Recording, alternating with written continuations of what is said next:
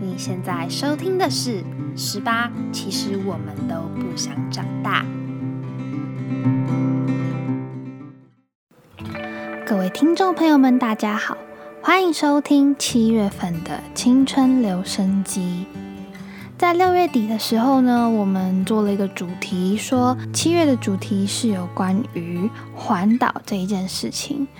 那我后来就沉思了一下，想说环岛这件事情为什么对每一个高中生毕业都这么重要呢？好像大家的其中一个项目就是要去环岛。我觉得好像有一点像国外的 Grand Tour，就是它有点像壮游。壮游在国外可能是长途跋涉，可能到不同的国家去。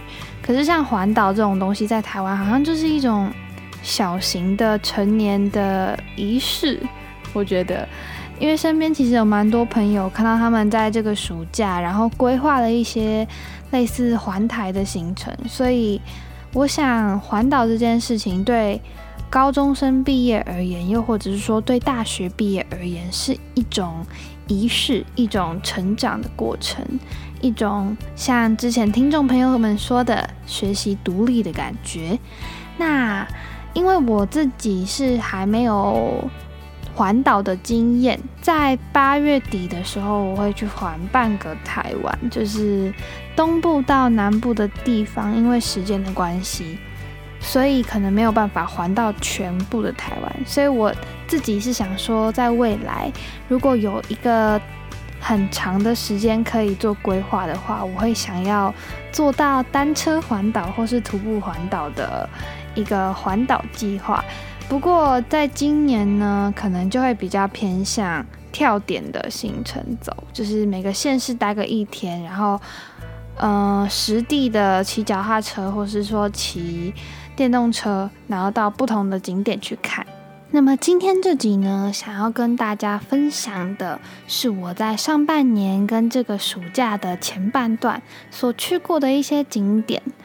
虽然你看台湾在地图上是小小的一个点，然后甚至你会看不到，国外可能还会把我们认成泰国，但是在这么一座小小的岛屿上，其实可以认识到的东西是很多的。即使你弄一生，我都还觉得不够。就是你弄一生去认识台湾，可能都还不够。原因是因为我们有太多文化了。我们除了原住民文化，然后也有闽南人的文化，还有客家人的文化。除此之外，还有一些可能从中国来的文化啊，然后从不同地方，像东南亚或者说东北亚不同地方集合起来的文化。那除了这些人文景点、人文文化以外，台湾又有很多自然景观，然后。很丰富嘛，不管是海洋，又或者是说山丘这些东西，在台湾一个小小的岛屿上就足够可以去认识。然后，如果你真的花时间，你会发现，其实台湾有很多东西是，即使你从小生长到大，你还是可以保持一个好奇的心态去找寻台湾的美好。那这一集呢？就是想要跟大家介绍一些景点，就是我去过，然后非常想要推荐给大家的一些景点。那么这一集我也特别写了一篇部落格，对于我今天要讲的这些景点，有一些照片的补述啊，还有一些故事的比较细节的介绍。那么就开始喽。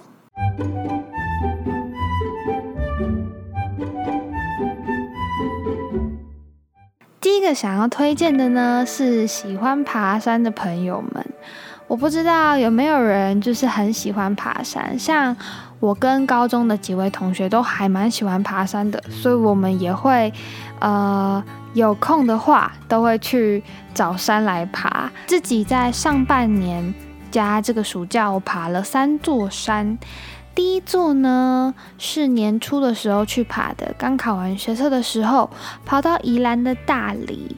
为什么当初会选这座山呢？其实是因为感觉这个地方好像不太常被人家提及，因为宜兰你不会想到大理，你可能都会想到什么礁溪呀，然后什么三清葱啊，可是你不会想到说宜兰的大理。当初其实我也不知道这个地方在哪里。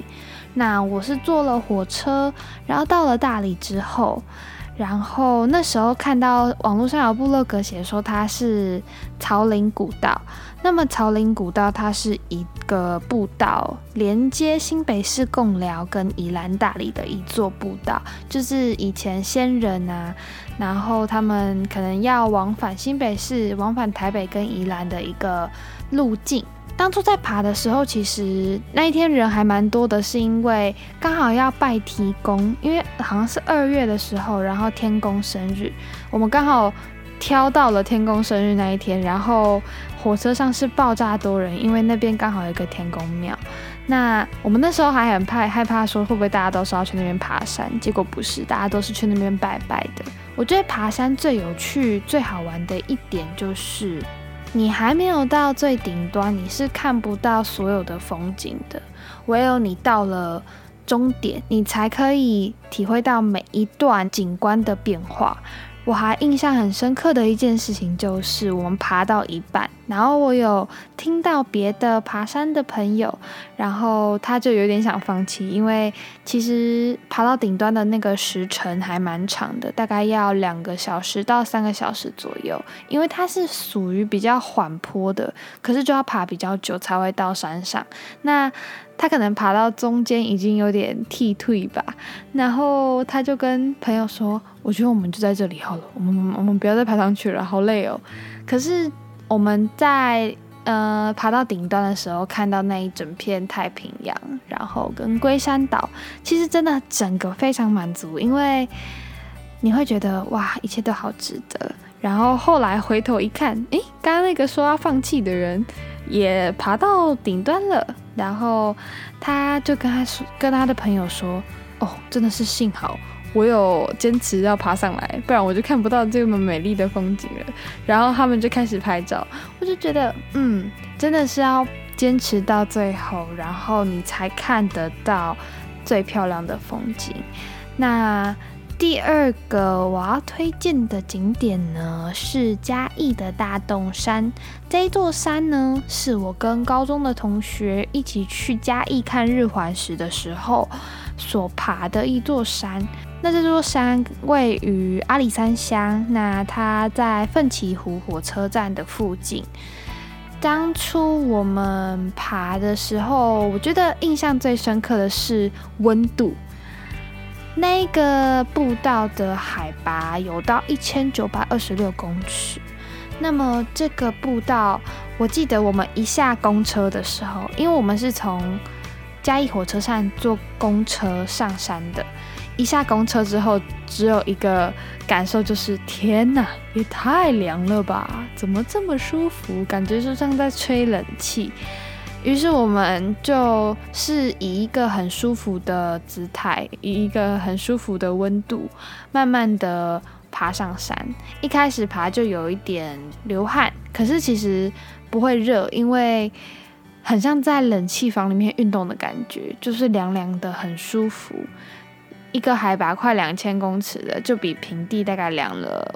至少有六七度吧，我觉得，所以整个爬山的过程是蛮舒服的。那我觉得它最特别的地方就是它有竹林，然后它也有山林。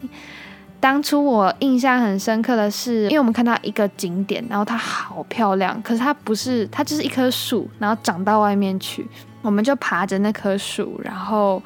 坐在上面，可是找不到人帮我们拍照，所以我们就就地取材，在地板上找了一些树枝，然后制成手机架，超级好笑，因为我我觉得很荒谬哎，我们竟然在就地取材这件事，但一方面也觉得自己蛮厉害的，然后就拍出了蛮好看的照片，所以蛮佩服我们自己的，那。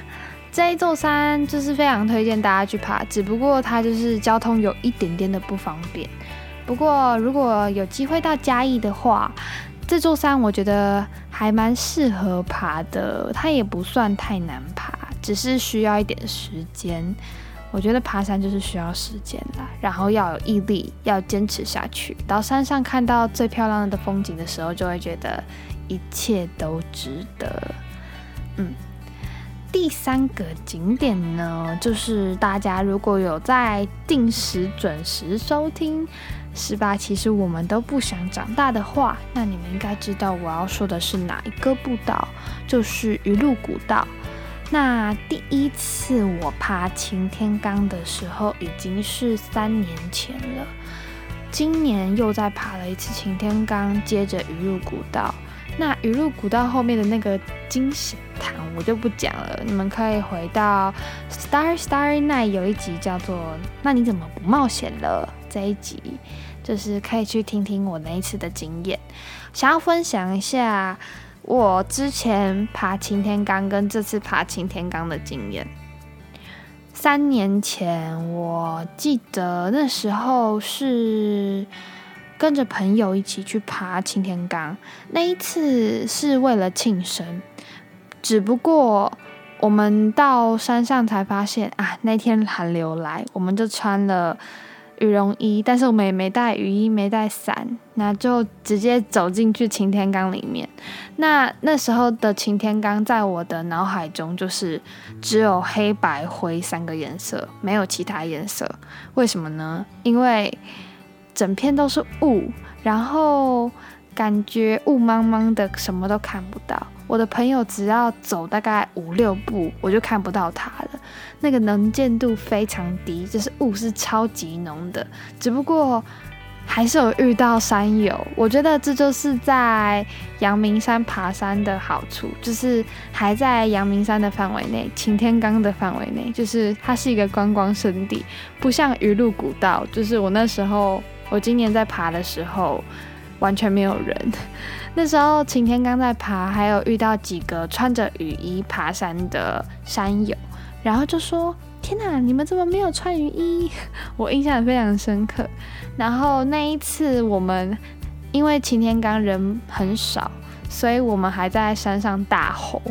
因为根本不会有人知道是谁在叫，所以那一次其实对我来说，擎天刚在我的脑海中，我是一直没有看过真面目的，只有看过别人在网络上抛出一些很漂亮的照片，还有几只牛跟牛大便，但是都没有看过晴朗天气下的擎天岗。于是今年抓到机会。就赶快跑去看了一下擎天刚到底真正长什么样子。那这次也看到了，也看到牛。然后我跟朋友就是猜拳，说输的要去碰牛大便这件事情。结果我们在猜拳的时候就被路过的阿公阿妈看到，然后我们两个一脸尴尬的看着阿公阿妈。阿公阿妈就说。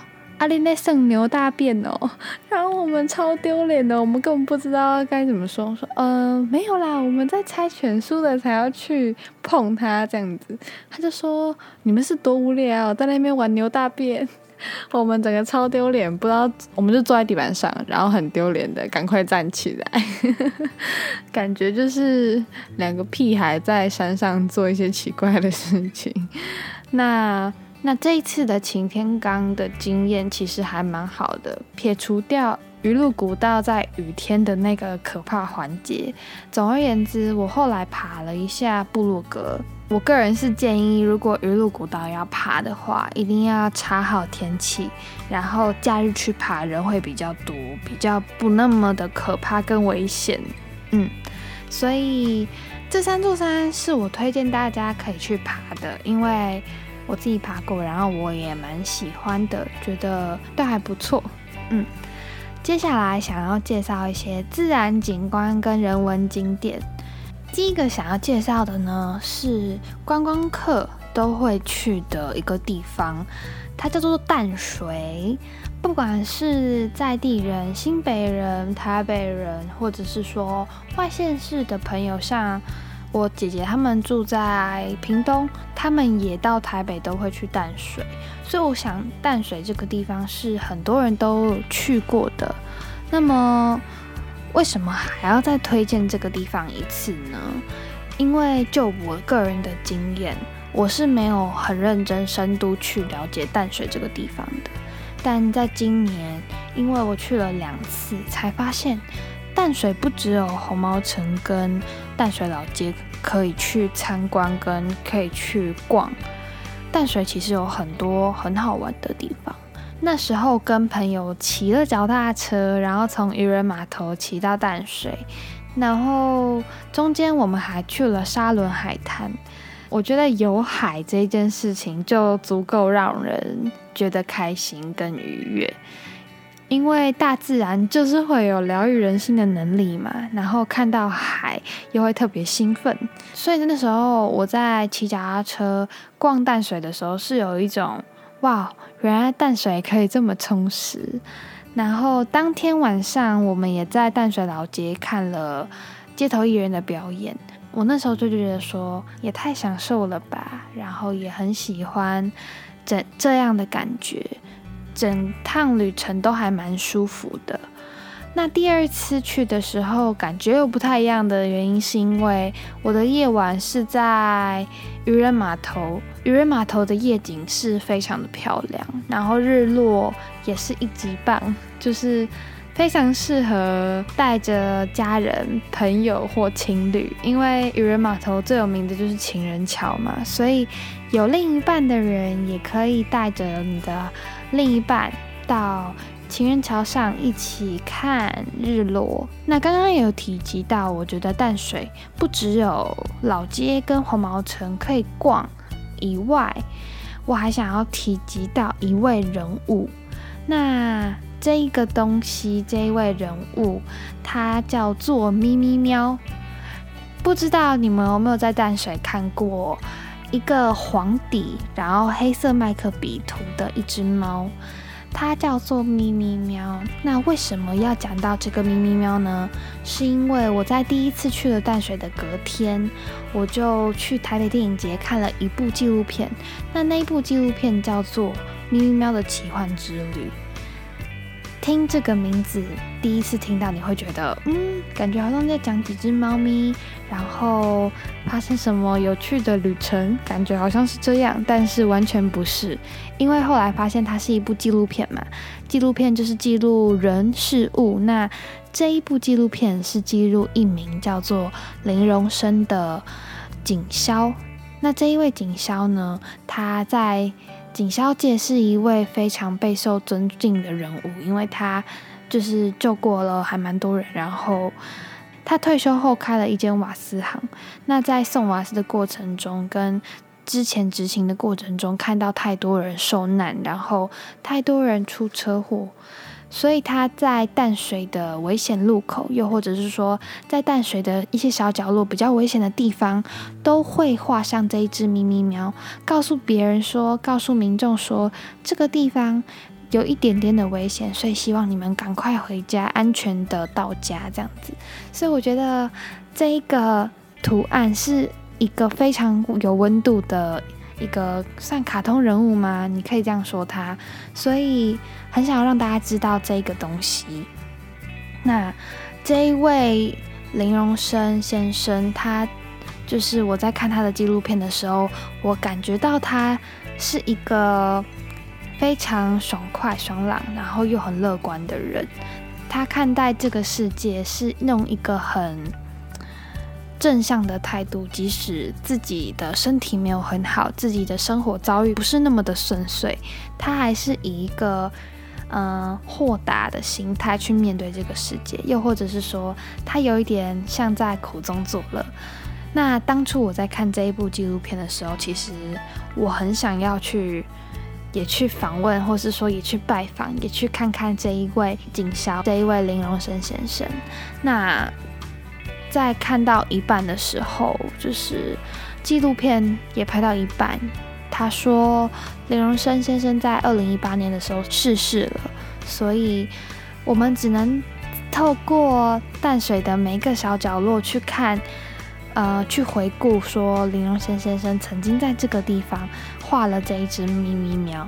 那这个咪咪喵是很多淡水人共同的回忆。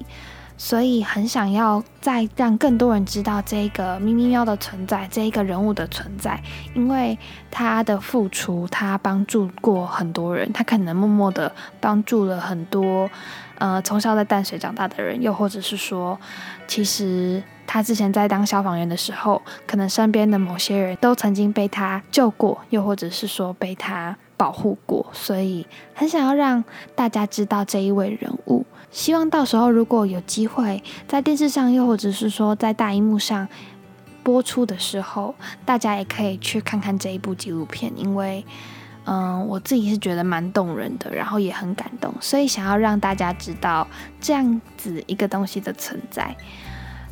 那第二个我要介绍的自然景点跟人文景点呢，就是中角湾。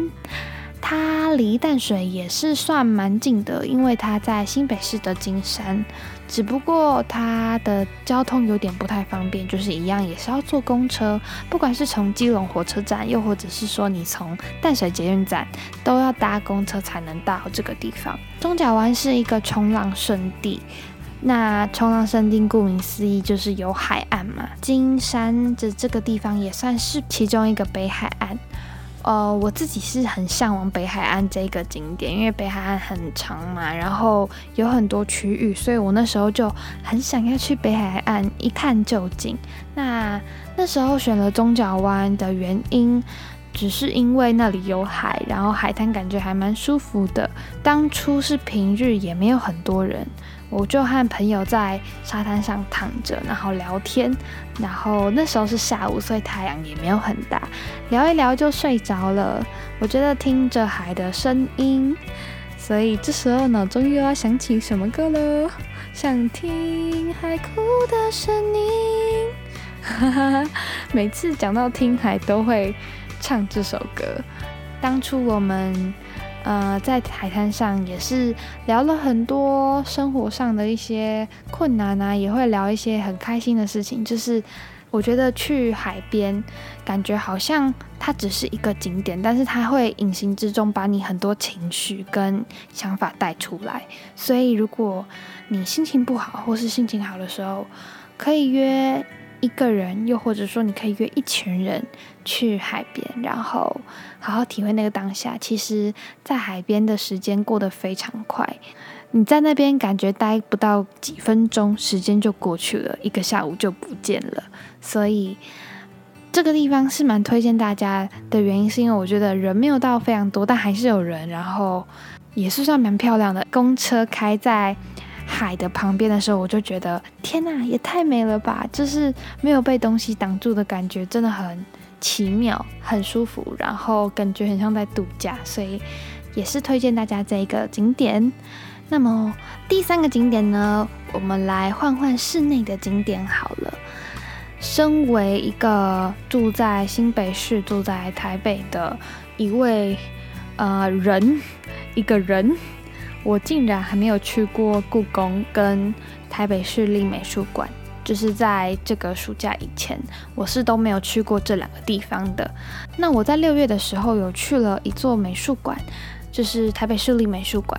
故宫就是对我到现在都还没有去过，所以很糟糕，应该要去看过的感觉。很多即使不是台北人都有去过的地方，就是故宫博物院，但是我没有去过，所以。对，如果以后有机会的话，应该要去那边看看。那么我这次要推荐的呢，是台北市立美术馆。为什么要推荐这个地方？其实有很大一部分的原因，是因为下雨的时候，你不可能在外面呃吹风，然后淋雨嘛，所以你们都会找一个室内的景点。假如说今天想要找个地方放松一下，那么我觉得台北市立美术馆给我的感觉就很像一个可以。遮风避雨的地方，然后也可以同时学习到很多东西，感受到很多不一样的感受。我第一次进到美术馆的时候，我这次看的展览是江贤二的回顾展。那我选的那一天刚好是最后一天，但是因为下午有事，所以其实基本上我只能逛半天的时间。整个在逛的过程中，我印象非常深刻，是我一走进去我就被震撼到了，因为。我没有看过这么大的一幅画呈现在眼前，它是比我的人还要大好几倍的、好几十倍的一幅画。所以那时候我除了欣赏以外，更大的感受是，呃，被吓到，因为我没有想过说，天哪，有一幅这么巨大的画在我眼前，然后我更没有办法想象说，这位艺术家是怎么去画它的。那因为我自己不是很会画，嗯，像那种水彩画、艺术画的人，所以我也没有办法去评断说，嗯，这幅画怎么样的。我只能单纯的去传递我的感受，就是我真的被吓到。然后他很厉害的是，我可以从画里面感受到一些什么东西，感觉是悲愤，又或者是说他想要传达的可能是啊快乐、平静。好像从画中可以隐隐约约的感受到一些东西。那我觉得很多在看作品的当下，都是你现场看才有那个感觉。因为我自己也不觉得多会去品尝一幅画，但是我在当下看到的时候，是真的有一种能量、一种情绪传达到身体里的。这样讲很奇怪，但就是真的有这种感觉。所以，如果没有去过美术馆的呢，其实我还蛮推荐大家去一次的。台北市立美术馆的门票其实很便宜，我那时候去的时候才三十块而已。所以，如果你们荷包不够，也可以去台北市立美术馆，因为它就是真的。很便宜，然后你可以在那边耗一整天的时间去逛展览，还蛮推荐大家。如果没有去过美术馆的人，都可以去拜访这个地方。第二个景点呢，就是我今天要介绍的最后一个景点了。它是室内的，然后位于宜兰的壮维沙丘游客服务园区。为什么要推荐这个地方呢？那这个地方其实它的建筑是一个很有名的建筑师设计的，它很厉害的是它用自然采光的部分，然后最大的特色是它的整个馆内都有沙丘的呃意象在，然后也会在地板上摆设沙子，所以最有趣跟最有看点的东西就是你可以赤着脚逛这个展区这个美术馆。啊，蔡明亮导演这一位导演，我会知道这一名导演的原因，是因为就是一样，我今年参加了台北电影节的，嗯，还蛮多部影片的。然后我那时候有看到台北电影节的闭幕片是蔡明亮导演的日子，然后有看了一下预告片，因为我抢不到闭幕片的票，所以那时候就有大概知道说啊，对，有这个人这样子，然后。就很想说，那我也想去看看，有一个免费的纪录片可以看，为什么不看呢？所以呢，我就跟着朋友一起到宜兰的壮维沙丘旅游服务园区去欣赏蔡明亮导演在那边所呃展示的一部影片，一路一部纪录片，叫做《行者》。那《行者》这一部片其实就是，如果你要说白一点，他就是一个人在走路，一个人在走路，到底有什么好看？为什么可以走那么久呢？我觉得很多东西好像是在于那种时间的流动，然后跟身边的人物变化。这样讲看起来很抽象，但是如果要说一些具体，我在那个美术馆感受到的东西，是我们那时候就真的跟着男主角一起拖着鞋子，然后赤脚在园区里面跟着他缓慢的行走几分钟，然后我会意识到，我觉得我感受最深的一件事情就是。啊，我不是当什么演员的料，肌肉很难去做协调，所以我蛮佩服他，怎么可以保持这么稳重的步伐，这么就是平衡感很好啦。我觉得他很厉害，然后肌肉的掌握也非常的有力。对，因为我自己在走的时候，我走不到一步，大概两步的时候我就会跌倒，因为太慢了，我根本不知道要怎么施力，所以还蛮佩服这一名男演员，就是。这一名男演员是李康生，然后他也曾经是呃台北电影节的最佳男主角。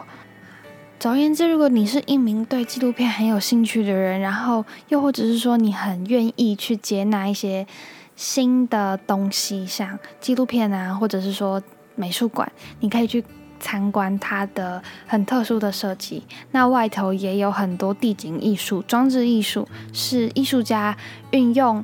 呃，在地的天然材料、天然素材去做成的艺术品。那我在部落格上也有放上几张照片，所以如果你对这些地方有兴趣的话呢，我觉得都可以花时间深深的去了解一些地方。那其实这个暑假还去过蛮多地方的，像是台南呐，也去过台中，然后还有彰化这三个地方。所以，呃，但是碍于时间关系，也碍于我没有到真的非常了解，又或者是说。我去的时间没有到很长，所以很希望可以听听看有没有听众，他们是就是住在在地的，然后可以跟我们分享说，那他们在地人，然后会玩什么东西，或者是说你的家乡有什么是你觉得很引以为傲的，然后你想跟大家分享这个地方在哪里，所以。如果有机会的话，也欢迎到匿名留言板的地方告诉我们。那今天的 podcast 就到这里了，先送上一首呃徐佳莹的《在旅行的路上》这一首歌。其实我在考试的时候就是无意间听到这首歌，然后我非常喜欢。那我自己就是呃自己的一个其中一个小小梦想，就是希望可以拍出一一个影片。然后可以介绍台湾，又或者是说做一首歌跟台湾有关，因为我觉得我们都是台湾的小孩嘛。然后台湾这个地方真的很棒。那那在一个要成长、一个长大的路上，然后我们又都是台湾的小朋友，所以希望就是大家都可以喜欢这个地方，然后多多认识自己的家乡。对，那这一首歌很典型的把台湾的美就是说出来了，所以送大家这首歌。那如果喜欢这首歌的话，你们就上 YouTube 打上“呃在旅行的路上”，然后徐佳莹就可以找到这首歌了。然后。在唱这首歌之前，让我做个 ending 吧。就是如果你喜欢我们的 podcast 的话呢，请帮我按下订阅，订阅 SoundOn，订阅 Spotify，订阅 Apple Podcast。如果对我们的粉丝专业有兴趣的话呢，也欢迎上 Instagram 上搜寻 Salad Day 十八。那主页连接的地方呢，也会有部落格的连接以及匿名留言板的连接。那么这一集呢？建议大家搭配部落格文章服用哦。所以，啊，今天就这样喽，拜拜！七月的最后一天，希望你们有一个充实又美好的暑假，再见喽。